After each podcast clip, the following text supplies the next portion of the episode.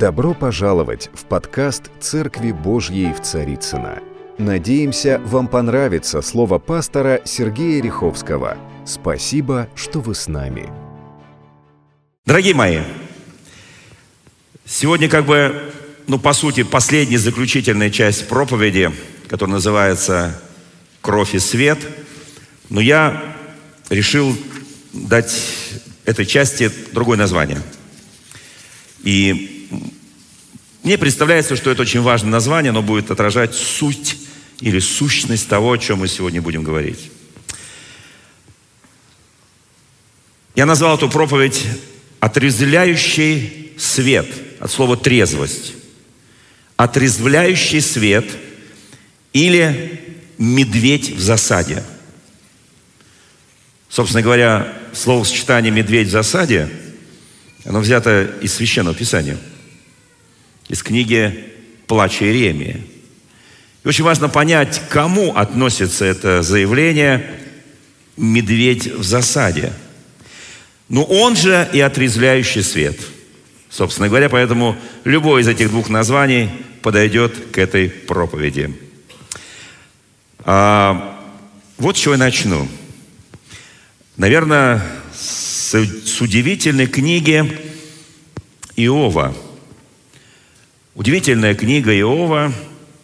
А, она удивительна не потому, что там 42 главы, и сплошь одни страдания, и боль, и печаль, и вопль к Богу, и непонимание того, что произошло, и какое-то, знаете, вот, вот, вот, не, вот когда у нас бывает, что вот ты не понимаешь, что происходит, и там написано «вопию и днем, и ночью, а ты не слышишь». Давид любил повторять эти слова. «Я еще раз внимательно посмотрел эту прекрасную книгу. Первая, вторая глава, они удивительны. Сначала Бог бросает вызов дьяволу и говорит, как ты прошелся по земле, все ли ты там видел, видел ли ты не только беззаконие и зло, творимое на земле, и где-то попытки быть праведником, но увидел ли ты раба моего Иова, подобного которого нет на земле? Он воистину праведник, удаляющийся от зла, человек, делающий праведность. И, конечно, дьявол был крайне раздосован, что ему нечем было, собственно говоря, ответить на это. Ну, ответ у него был только один у дьявола. Собственно говоря, других ответов не было, потому что он сказал, ну, конечно, Бог, ты же окружил его огненной стеною твоею, твоим божественным светом. И как я могу пройти через этот свет? Это очень важный момент. Как я могу приблизиться к нему? Я не могу. Вот если бы ты снял эту охрану, тогда мы посмотрим, прославит ли он тебя или нет. Вот так начинается эта удивительная книга. И Бог дает добро. В конце концов Бог говорит, все можешь взять, кроме души души его не касайся. Вы знаете, дорогие мои, вот почему Иисус Христос впоследствии уже в Евангелии в Новом Завете скажет, не бойтесь тех, кто способен убить вашу плоть. Бойтесь тех, кто может убить вашу душу и вернуть ее в гиену. Собственно говоря, Иисус повторил эти слова своего Отца. Не бойтесь тому, кто может сделать вам зло вашему, вашей плоти, но бойтесь тех, кто может повредить вашу душу и ваш дух. Вы знаете, книга Иова – это пример для нас, для всех, для мужчин и для женщин. Многие спросят, но там героев-то женщин мы особо не видим. Ну так пару раз они появляются где-то в начале и где-то в самой последней главе. Скажем так, во второй и в последней. Их-то роль какая? Смотрите, дьявол, когда начинает, получает некое дозволение, некое право мучить человека, он не делает все в одну секунду. Он все это растягивает по времени. И вот прибегает один гонец и говорит, все, что у тебя было, все, все твое имущество уничтожено. Прибегает второй гонец, вот дьявол вот растягивает человека. Прибегает второй гонец и говорит – твои стада, твои овцы, все, что у тебя было, все твое богатство, твой скот, в одночасье его угнали. У тебя больше этого нет. Прибегает другой гонец. И все это вот один за одним постепенно. Дьявол не делает так, что вот раз и тебя обрушил. Он просто растягивает это и показывает, что он сильнее. Более того, когда дьявол искушал Иисуса Христа, он говорит, я князь этого мира. И если ты поклонишься мне, то все, что принадлежит мне, я готов отдать тебе. Здесь то же самое. Он растягивает эту боль. Вы знаете, у человека есть, у человека есть такая защита. Я скажу, э, у нас есть, ну как это можно назвать, кто, может быть, медик, э, более понимают, некий э, такой болевой вот рубеж, вот такой болевая граница, то есть за которую боль настолько сильная, что человек впадает в кому. То есть это некая защитная реакция от страшной боли. То есть человек впадает в состояние, когда он вообще ничего не чувствует. И дьявол понимает, если он одновременно все обрушит, то есть некая защитная реакция, да, и он растягивает это, вот растягивает один гонец, второй гонец, третий гонец. Четвертое страшное событие – проказа, которое поразило его. Его выбрасывают за город, и он лежит, и приходит его жена. Вот она появляется на этой сцене, жена. И все запомнили ту фразу, которую она говорит ему, и он отвечает ей. Она смотрит на его страдания, она смотрит на его боль, и говорит фразу странную очень для многих, для понимания «похули Бога твоего и умри». Но, друзья мои, это не странная фраза. Послушайте, это женщина. Для меня она герой веры. Кто скажет, ну она же безумная, он ей ответил, ты как одна из безумных. Послушайте, мы пытаемся понять древний еврейский язык в переносе на 21 век – это очень сложно. Я почитал толкование мудрецов, я почитал толкование этого текста Священного Писания, там несколько более ясный и понятный смысл. Послушайте, это женщина, это геройская женщина, которая в короткий период времени теряет все. Имущество, богатство, детей. Все теряет. Мужа, который лежит прокаженный, выброшенный за город. Все, что составляло и смысл ее жизни, и она не сошла с ума. Вот этот порог чувствительности, порог удара дьявола, порой порог боли, он был настолько сильный в ней, что она не сходит с ума. Когда читаешь 31 главу притч, кто найдет добродетельную жену с 10 стиха по 31 стих, цена ее выше чего?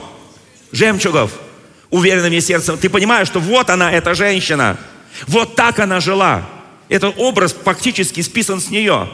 Вот так она жила, вот так она управляла хозяйством. Это была сильнейшая женщина, верная. Послушайте, она приходит к нему, и в толковании иудейских толкователей там написано, она говорит, я прошу тебя, у нас уже больше ничего нет.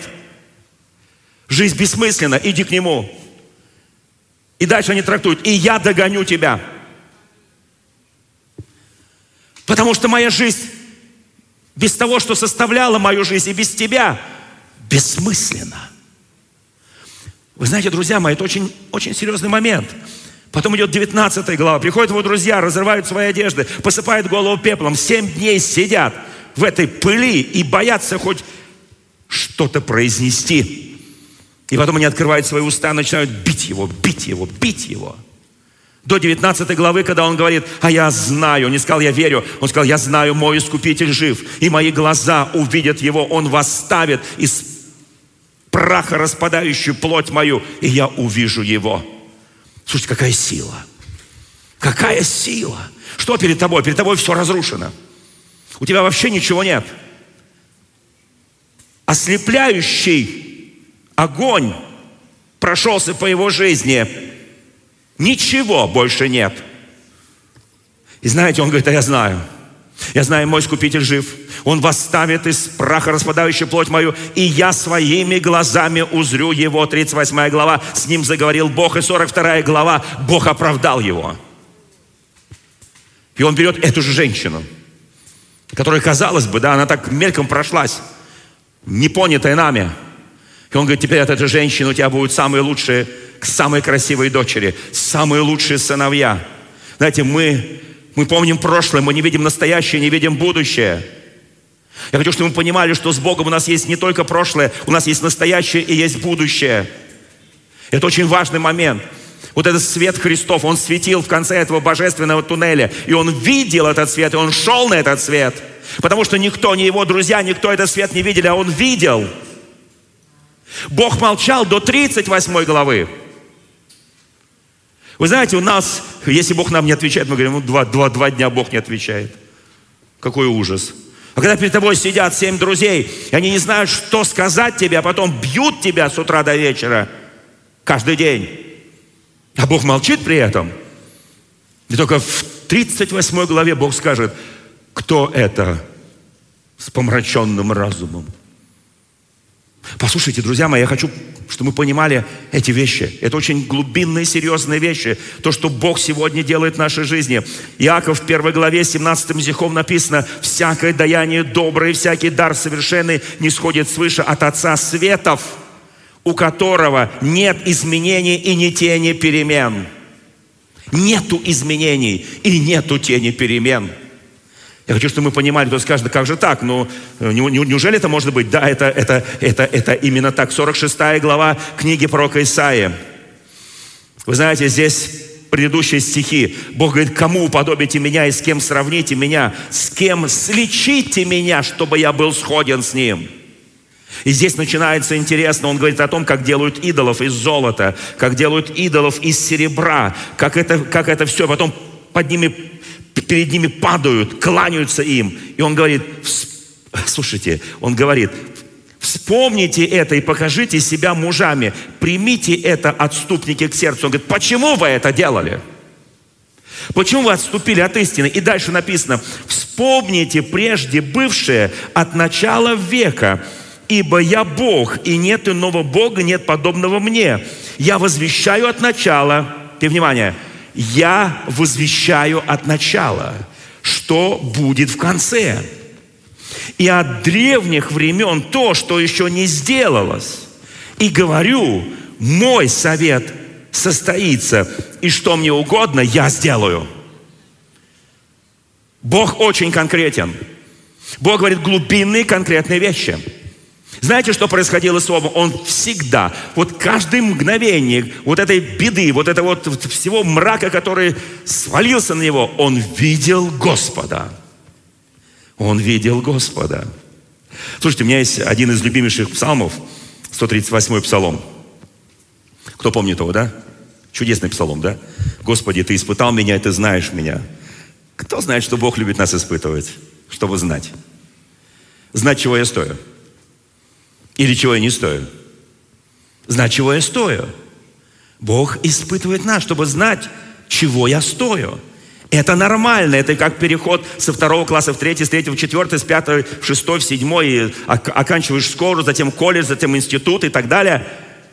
Это познание, это ступени роста. И здесь написано – ты знаешь, когда я сажусь, когда встаю, ты разумеешь помышления мои издали, иду ли отдыхаю я, ты окружаешь меня, все мои пути известны тебе. И дальше написано, куда пойду от Духа Твоего, от лица Твоего, куда убегу.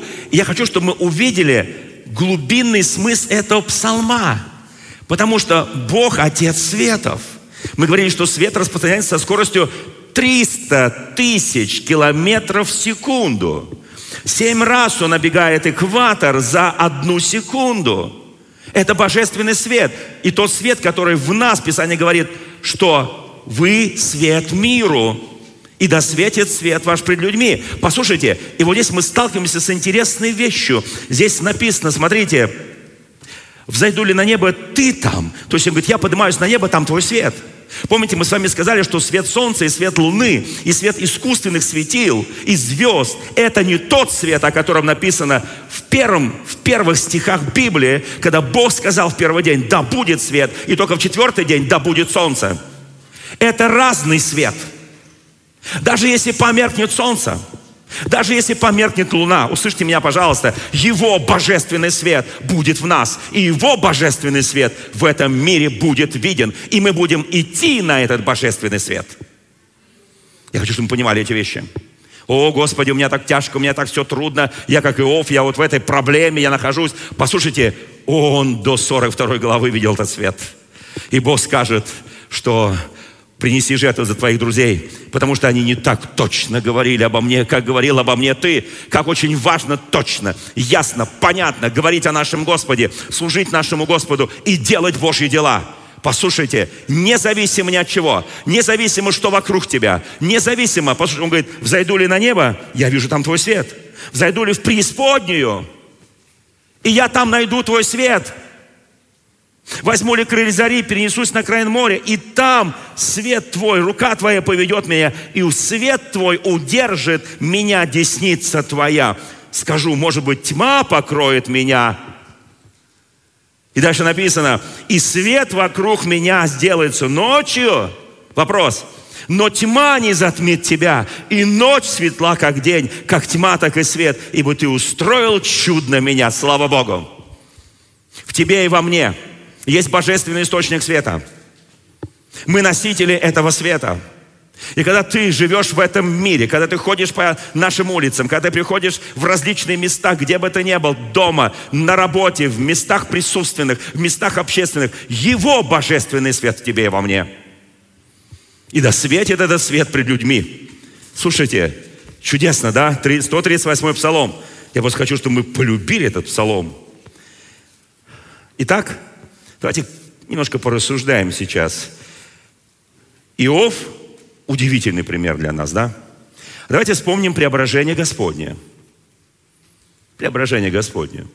Помните, когда Евангелие от Матфея, 17 глава, либо Евангелие от Луки, 9, Евангелие от Марка, 9 глава, он взял с собой трех учеников, поднялся на высокую гору и преобразился там. И они увидели свет. Вы знаете, э, в христианской восточной традиции свет, который они увидели в день преображения Господня, называется нетварный свет, то есть несотворенный свет. Все в этом мире тварное, то есть сотворенное Богом, да? Людьми, Богом. Самые, самые сильные источники света, самые сильные источники любой энергии, они сотворены людьми, которым дал мудрость Бог – но свет, который идет от Бога, он не тварный. То есть он не подвержен ничему, никакому тварному влиянию. Свет, который в нас, не подвержен никакому влиянию, ничего из сотворенного на этой земле. Людьми ли или Богом. Я хочу, чтобы мы это понимали. Он не подвержен коррозии. Коррозия – это грех. Он не подвержен ничему. Потому что это божественный свет. Давайте посмотрим первое послание Иоанна. С первой главы 4-7 стихи. Итак, 1 Иоанна, 1 глава, 4 по 7 стих. «Сие пишему, пишет Иоанн, чтобы радость ваша была совершенна». Что он называет совершенной радостью? Это тоже очень хороший вопрос. У кого есть совершенная радость? Поднимите руку. Совершенно. Ну да, в воскресенье встать рано, приехать сюда, такая радость. Да еще непонятная погода, хотя солнышко засветило, уже хорошо, уже, уже радость. Если бы сейчас мела пурга, я думаю, чтобы у нашей, во-первых, было бы чуть меньше людей, во-вторых, меньше радости. Мы зависим от внешних раздражителей, либо радости, либо несчастья. Послушайте, он говорит, еще раз, я пишу вам, чтобы радость ваша была совершенна. Радуйтесь. Еще раз говорю, радуйтесь. Давайте улыбнемся друг другу, друзья мои. Это какие-то это немножко это... Просто посмотри на соседа, скажи, слушай, во, выглядишь отлично, супер, прям свет из тебя, вот прям вот свет из тебя. Знаете, когда Моисей, когда Моисей спускался с горы, с горы какой, кто помнит, на какой горе-то он был? 40 дней там, где он там был-то? Гора Синай, гора Хариф, гора Синай, гора Хариф, да. Вот он оттуда спускается, и ему говорят все, слушайте, положи покрывало на лицо. Потому что, помните, я говорил про рога Моисея, которые изображают западные художники, а вообще это одно и то же слово, что рога и то, что лучи. Такие лучи света от тебя идут, такой свет нетварный, который мы не знаем, откуда в тебе этот источник, а его источник был в Боге. Наш источник в Боге. Послушайте, и когда ты прибегаешь к этому источнику, это такой нетварный свет. И, и Христос там на горе преображения, Он преобразился нетварным светом, и, и, они просто, они смотрят на Него. Петр перепугался, они все перепугались, говорят, давайте шалаши вам сделать. Они хотели спрятать этот нетварный свет в шалаши. Слушай, ну это безумие, конечно, я понимаю. И они, понятно, что не говорили, непонятно, что говорили. Иногда нас так переполняют все чувства, ты что-то говоришь, говоришь, что говоришь, зачем говоришь, кому говоришь, непонятно, кому говоришь. Просто от избытка чувств говорят уста. Это и в плохом, и в хорошем смысле. Итак, друзья мои, давайте посмотрим, это очень важный момент. Итак, преображение Господне, сияющее преображение Господне, оно покорило, и они не могли понять, что происходит. И потом, когда все закончилось, этого света не стало. Бог иногда делает так, чтобы мы увидели Его нетварный свет. Когда ты смотришь на человека, то что ты там видишь? Что я там вижу, да? А вот что здесь написано, смотрите, чтобы радость ваша была совершенна. И вот дальше он пишет, пятый стих. Вот благовестие. Благовестие – это благая весть, это Евангелие. По-гречески, по-русски радостная весть или благовестие, которое слышали от Него, то есть Иисуса, и возвещаем вам. О каком здесь благовестии идет речь? Что значит истинное благовестие? Что значит истинная радость? И где этот источник истинной радости? И дальше он пишет, Бог есть свет. И нет в нем никакой тьмы. Аминь. Всякий раз, когда ты приближаешься к Богу, Иов видел Бога, Моисей видел Бога. Послушайте, он пронес через всю свою жизнь видение Бога. Мы сейчас к Павлу подойдем к великому Савлу, к, будущему апостолу Павлу, потому что только ослепляющий, отрезвляющий свет смог его отрезвить. Я иногда общаюсь с некоторыми людьми, которые запутали свои жизни. Я говорю, Господи, пошли этому драгоценному брату, этой драгоценной сестре, вот этот свет ослепляющий, отрезвляющий, посади ему медведя в засаде. Вы знаете, у некоторых людей есть такое выражение – засада вышла. Ну, там засада, засада, да. И некоторые используют это.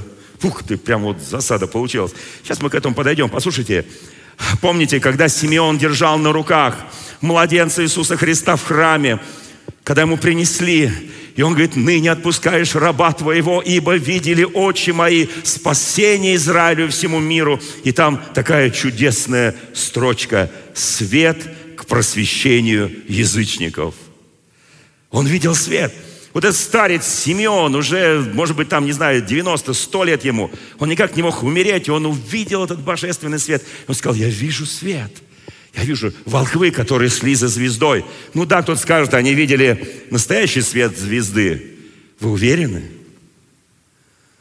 Я частично уверен, но частично уверен, что это был несколько иной свет. Несколько иной свет. Потому что звезда не может остановиться над, над одним местом и стоять, показывать место рождения. Да, я не хочу спорить со, со, с астрономами, с астрологами и прочее. Это не эта проповедь. Я вообще люблю с ними спорить. Но это был какой-то особенный свет, потому что она встала на этом месте, чтобы показать место рождения истинного света. Слава нашему Господу. Давайте почитаем дальше. Бог есть свет, и нет в нем никакой тьмы. Если же говорим, а вот теперь о нас. Если же говорим, что имеем общение с Ним, то есть с Иисусом, да? Поднимите руку, кто может так сказать, я имею общение с Ним. Да не бойтесь, друзья мои, я поднял две руки, видите. Балкон, пожалуйста, балкон, балкон, а то вы так... Я понимаю, что вы ближе к Богу, вы ближе к небу, поэтому вы так немножко там это вот, такие вот, смотрите на нас тут внизу. Вы говорите, ну, эти, эти, эти еще внизу, да. Послушайте, если ходим во свете, если говорим, что... Давайте по-другому. Если же говорим, там не написано ходим, там написано, если говорим, если говорим, что имеем общение с Ним, а ходим во, во тьме, то мы лжем. Ва! И не поступаем по истине. Если же, вот он дает надежду, если же ходим во свете, подобно как Он во свете, то имеем общение друг с другом. Результат этого света – общение друг с другом. Поднимите руку, у кого есть общение друг с другом, друг с другом, друг с другом. А через одного друга или, или со всеми? Через пять, шестым только. Вот. Послушайте, если ходим в этом свете, то мы имеем общение друг с другом. И дальше написано, и кровь Иисуса Христа, Сына Его, очищает нас от всякого греха. Вот когда это происходит действие очищения. Я хожу во свете, подобно как Он во свете. Я имею общение с братьями и сестрами. И я хожу подобно, и я радуюсь в этом свете. И тогда кровь Его очищает меня от всяких грехов. Слава Богу.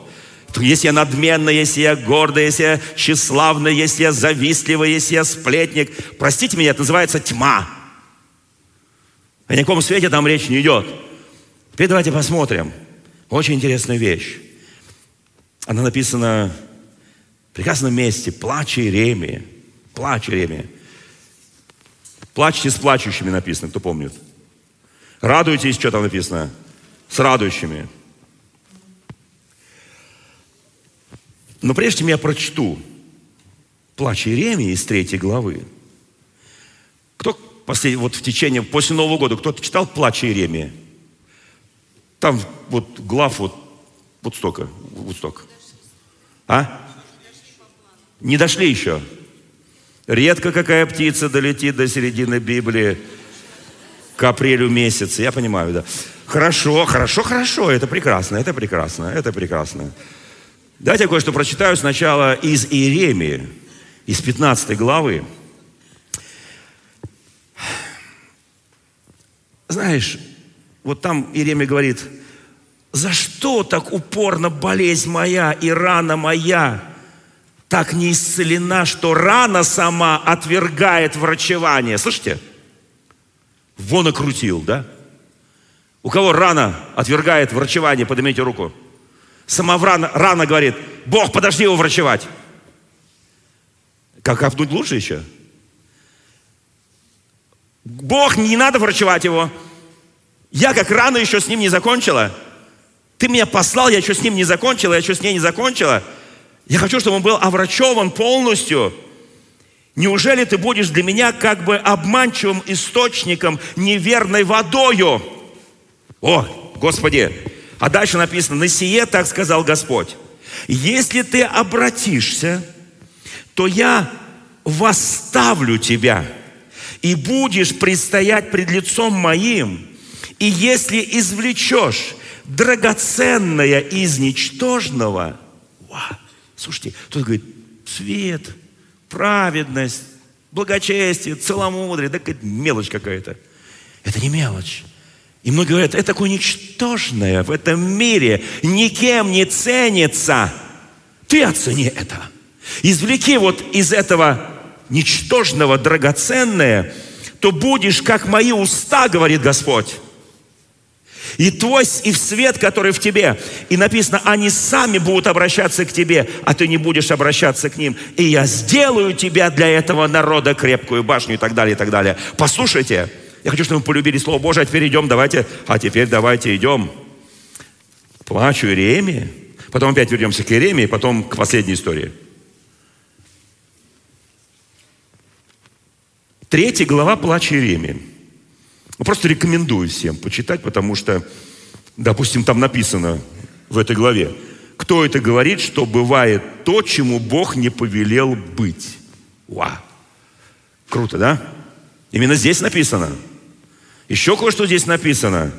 Верность твоя обновляется каждое утро. Аминь, слава Богу, да. Господь, часть моя здесь написана. По милости Господа мы не исчезли, Его милосердие не истощилось. Это все здесь. Кому нравятся эти слова?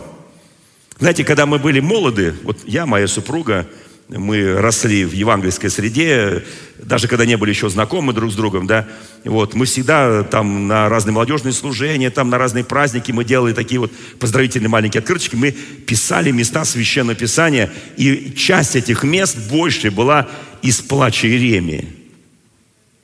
Вот так вот. Полюбите плач Иеремия. Я понимаю, что многих отпугивает слово плач. Было просто Иеремия, а Иеремия уже есть. Плач Иеремия. О чем же он плакал? И вот о чем он плакал.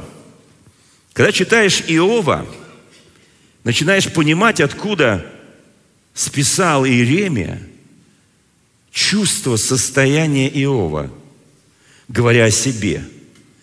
«Я человек, испытавший горе от жезла гнева Господа». Первый стих, там написано «Его», я говорю «Господа», третья глава. «Он повел меня и вел во тьму, а не в свет» Вот так написано, интересно. Он описывает свои чувствования. Бывает, ты попадаешь вот в этот тоннель, и он такой, знаете, вот с поворотами, и ты не видишь света.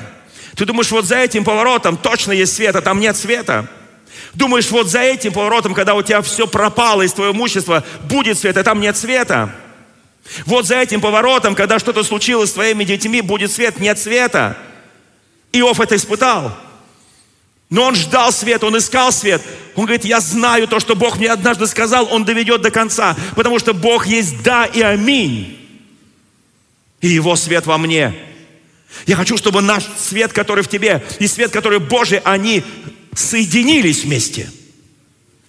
И дальше написано, так он обратился на меня и в день, весь день обращает руку свою, изнемождил плоть мою, кожу мою, сокрушил кости мои. Он описывает состояние Иова. Оградил меня, обложил меня горечью, тяготой, посадил меня в темное место, как давно умерших. Вот что он испытывал там, когда его выбросили за город. И дальше написано, окружил меня стеной, чтобы я не вышел, отяготил оковы мои. И когда я взывал и вопил, он задерживал молитву мою. Вот, кто скажет, это, это Бог нам говорит, это, это Иеремия нам говорит. Иеремия говорит свои ощущения. Бывают у тебя такие, вот такие ощущения. Я испытывал, вот все, что здесь написано, каждый стих, я это испытывал в своей жизни. У такое было ощущение, что он задерживает мою молитву.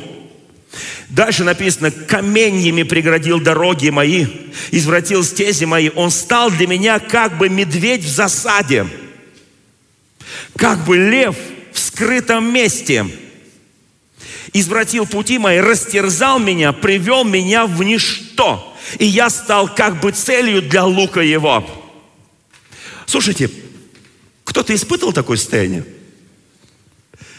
Это правда. Но это наши ощущения. Это так мы чувствуем, когда проходим боль, когда мы не видим свет вот за этим поворотом, за этим поворотом, за этим поворотом, хотя свет его в конце туннеля.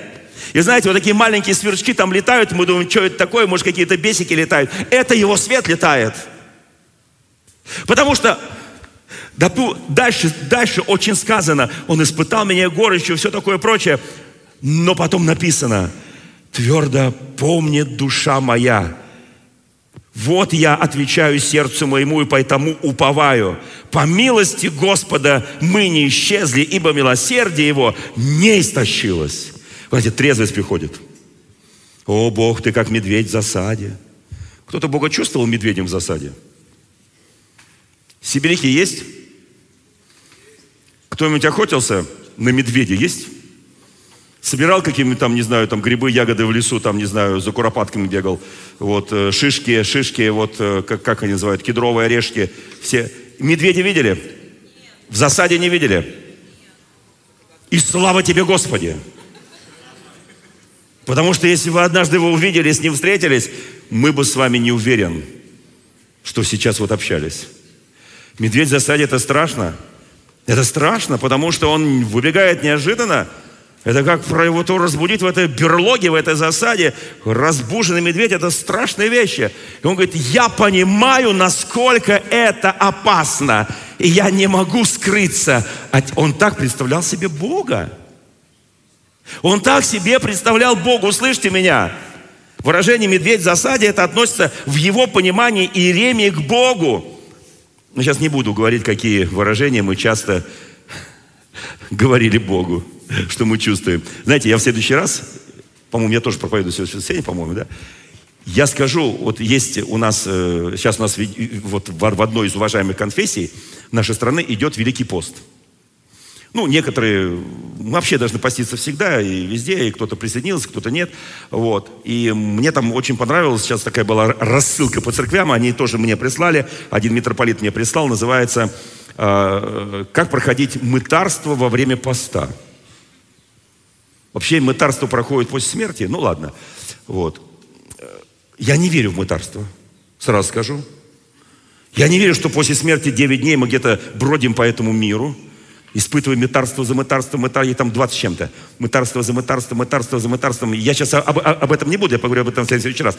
Но знаете, друзья мои, я просто хочу, чтобы у нас было чистое, ясное понимание, искание Бога даже через пост. Это очень важно.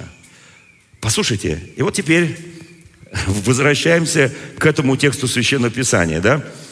Здесь я еще раз подчеркиваю, что Бог говорит Иеремии, ты это должен почувствовать. И знаете, а вот Иеремия, вот кто, кто помнит 20 главу Иеремии?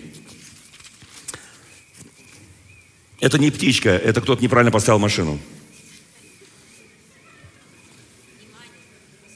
Это знак внимания, внимания, внимания. Надеюсь, никто здесь машин там не ставил, слава Богу. Мы все законно почитатели, да.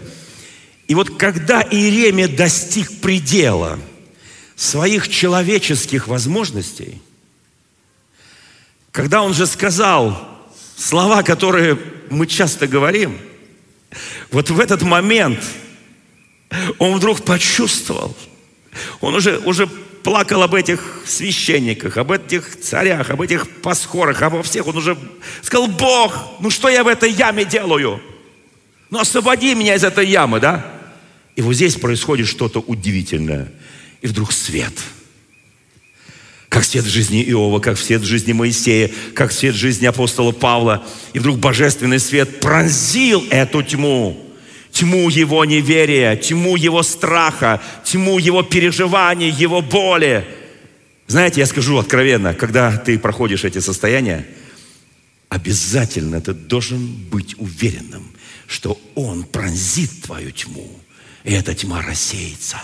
Только будь ему верен. Верен всегда, верен до конца, верен до последнего шага. Эта тьма рассеется. Послушайте, обязательно это будет свет.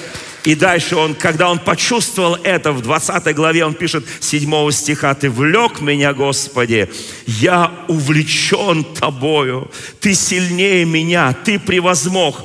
Каждый день я в посмеянии, всякие издеваются надо мною, ибо лишь только начну говорить, кричу о насилии, вопию о разорении, потому что Слово Господне обратилось в поношение мне и в повседневное посмеяние. И думал я, не буду я напоминать о нем, не буду более говорить во имя Его, но было в сердце моем как бы горящий огонь. Услышьте меня, горящий огонь, который горел, как там на терном кусте, который видел Моисей, и не сгорал, и он, видя это несгорание, когда в тебе и во мне горит огонь, ты никогда не сгоришь, потому что это огонь, он будет выжигать все, не, все нечистое, все грязное, все беззаконие, твои неправильные мысли, твои неправильные чувства, твои неправильные ощущения, переживания, он будет сжигать этот огонь, чтобы сделать тебя чистым для Господа. Я не буду больше напоминать о нем, он подумал, не буду больше больше говорить во имя мое, но было в сердце моем, как бы горящий огонь, заключенный в костях моих, и я истомился, удерживая его, но не смог. Аминь. Никогда ты не удержишь божественный огонь. Огонь, который в тебе ты не сможешь удержать. Он будет прорываться наружу, он будет прорываться наружу, потому что это божественный огонь. Какой бы путь ты ни проходил, какой бы через страдания и боли ты ни проходил, у Бога есть огонь, который будет вырываться наружу. Помни это до конца, до последнего дня. И последняя история, я на этом заканчиваю эту проповедь. Не называй, не называй Господа медведь в засаде. Или тигр перед прыжком. Это не твой медведь. Ну, он отчасти твой. Он уничтожит все, что в тебе было бесславящее Бога. Потому что это божественное действие будет. Очищение, отрезвление. Кому нравится быть трезвым? Не всем. Не, ну кому-то нравится быть пьяным от Духа Святого. Аминь. Слава Богу. Он опьянил меня. Они говорят, сегодня еще утро. Вы чего, друзья мои, какие мы пьяные? Да вы смотрите, как пьяные. Нормально. Потому что многие смотрят на Евангельскую церковь России, которая готовит сегодня мощнейшее пробуждение в нашей стране. Я об этом буду говорить в следующий раз. Послушайте, я просто, я сейчас вот был на, на Байкале, в Иркутске, я сейчас был на Кавказе, был в Татарстане. Я просто езжу, у нас на этой неделе будет правление нашего огромного братства. И мы получим все сведения, то, что Бог сейчас делает. И я вижу, как действие Божие, вот оно внезапно стало востребовано. Как у людей появилась жажда к Богу. Они даже не могут это объяснить, потому что свет, который светит в конце этого тоннеля, он показывает, иди на свет, иди на... Кто видел, как мотыльки летят на свет? Как всякие там бабочки летят на свет, всякая мошка летит на свет. Уж эта тварь, если Божий туда летит, то уж нам сам Бог велел к свету.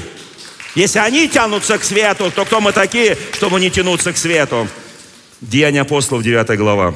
Последняя история в этой проповеди. Ой, хорошая голова, люблю эту голову. Она чудно начинается. Савл, Савл же, дыша еще угрозами и убийством на учеников Господа, пришел к первосвященнику и выпросил у него письма в Дамаск к синагогам, чтобы кого найдет последующему всему учению христианскому мужчин и женщин, связав, приводить в Иерусалим. Чудное начало, да, правда? Я часто думаю вот о чем – Зачем Богу нужны такие отбросы? Ну почему возьми Иосифа Аримафейского, который не побоялся пойти и попросить тело Иисуса, чтобы захоронить его в своей собственной гробнице. Ну возьми вот этого, который ночью приходил. Кто помните, кто ночью приходил? Никодим. Ну вообще благочестивейший из благочестивых. Правда, не все понимал, как это родиться свыше, нужно опять вернуться к, мам, к маме, потом мама тебя опять... Ну, не, не понимал, знаете, в 70 лет иногда как ребенок рассуждаешь. Не, не как ребенок, вообще никак не рассуждаешь. Послушайте, и вот здесь возникает ну почему не взять вот этих благочестивых, очень хороших? Нет, надо было вот этого, как он о себе скажет, я был извергам. Послушайте, да, я, я понимаю, что надо дополнить одного ученика. Ну, проблема такая. И нужно дополнить таким учеником, чтобы этот один ученик сделал больше, чем все остальные ученики. Чтобы найти такого человека, нужно найти того, кто самый пассионарный, кто самый харизматичный, кто самый безбашенный. Понимаете, да? Самый гонитель церкви, самый, кто дышит угрозами, и сделать что-то, что его превратит в самого успешного ученика Иисуса Христа. В самого плодотворного ученика Иисуса Христа. Вот что должен был Бог сделать? Как вы думаете? Подсказка, свет. Подсказка. Здесь написано, когда же он шел и приближался к Дамаску. Мне посчастливилось, пару лет назад я несколько раз летал в Дамаск – с нашей гуманитарной миссией. Мы привозили продукты, лекарства. Ну, кто-то, может, видели отчеты, нас показывали там по разным каналам. Послушайте, я стоял на этом месте, где Савол был ослеплен вспышкой с неба и упал с того транспорта, на котором он ехал. Здесь написано, внезапно осиял его свет с неба. Как вы думаете, что это был за свет? Солнце так сфокусировалось, кто-то линзу поставил, и солнце как дал ему в лицо. Нет. Какие-то иные источники света? Нет. Все молнии собрались вместе? Нет. Это Христос, который прославленный, воссиявший, о котором написано, Иоанн говорит в Апокалипсисе, в книге Откровения Иоанна Богослова, вот этот свет осиял с небес. Вот этот божественный, даже сам Иоанн, который был любимый ученик Христа, он не смог стоять в присутствии света, и он упал в присутствие света Божьего. Он привык к Иисусу, но здесь он не ожидал увидеть его прославленного Иисуса, сияющего светом. Послушайте, здесь написано, свет его осиял, и он упал на землю, услышал голос, говорящий ему, Савл, Савл, что ты гонишь меня? Он сказал, кто ты, Господи? Господь сказал, я Иисус, которого ты гонишь, трудно идти против рожна. Он в трепете и ужасе сказал, Господи, что повелишь мне делать? И Господь сказал ему, встань, иди в город, и сказано тебе, что надобно будет делать. Бог вообще мог ему изложить всю программу. Но Бог работает через других – Бог сказал, тебе придет человек один, который скажет, ни за что не пойду. Ни за что. Мы уже тут постимся и молимся. И вдруг, Господи, Ты его ослепил, он лежит слепой. Слава Тебе, Господи. И пусть дальше лежит слепой. Он слепой нам не страшен. Он, мы в безопасности. Он говорит, иди, возложи на него руки и скажи, Савл, встань, прозри, крестись. Как она не сказал, ни за что, Господи. Господи, где ты берешь этих Савлов? Где ты их находишь? Я часто смотрю на людей, я езжу по всей России, по всему миру. Я говорю, Господи, некоторых братьев и сестер, я думаю, думаю, Господи, где ты их нашел? Я бы никогда их не нашел. Я просто как бы, я, я пытаюсь искать в других местах. Мне кажется, такой благообразный, благочинный, такой должен такой, такой, такой, там такой весь прям на нас. А ты каких-то находишь. И потом они переворачивают мир. Потому что эти благочинные не очень. Им приятно сидеть в тишине и в покое, и тихо читать Библию. До плача и ремя они не долетают. Люди же, шедшие с ним, стояли в оцепенении, слыша голос, а никого не видя. Савва стал земли с открытыми глазами, никого не видел, и повели его за руку, привели в Дамаск. Послушайте, люди, которые сопровождали Савла, ничего не видели. Ничего не видели. Они только слышали голос – Свет, который открывает тебе Христос. Свет, который открывает каждому из нас Христос. Он может быть как всеобщий, когда увидели на горе преображения, как весь Израиль увидел Моисея с сияющим лицом. Свет может быть разный, послушайте. Свет, который видел только один Иов, и больше никто не видел – Свет и свет, который видел Савл, и больше никто не видел. Это может быть всеобщий свет. Это свет, который Христос пришел в этот мир, и вся, все увидят этот свет. И очень личный, и очень персональный свет. И даже когда люди слышат голос, они не понимают, что произошло этим Савлом, почему он вдруг ослеп. Ослепляющий свет. Это медведь в засаде. Он подходил знаете, он такой наполненный сейчас, вот я сейчас, вот, вот, вот уже вижу стены Дамаска, сейчас мы тут как придем, как письма достанем, как пройдемся по синагогам. И все, этих христиан вяжем в Иерусалим.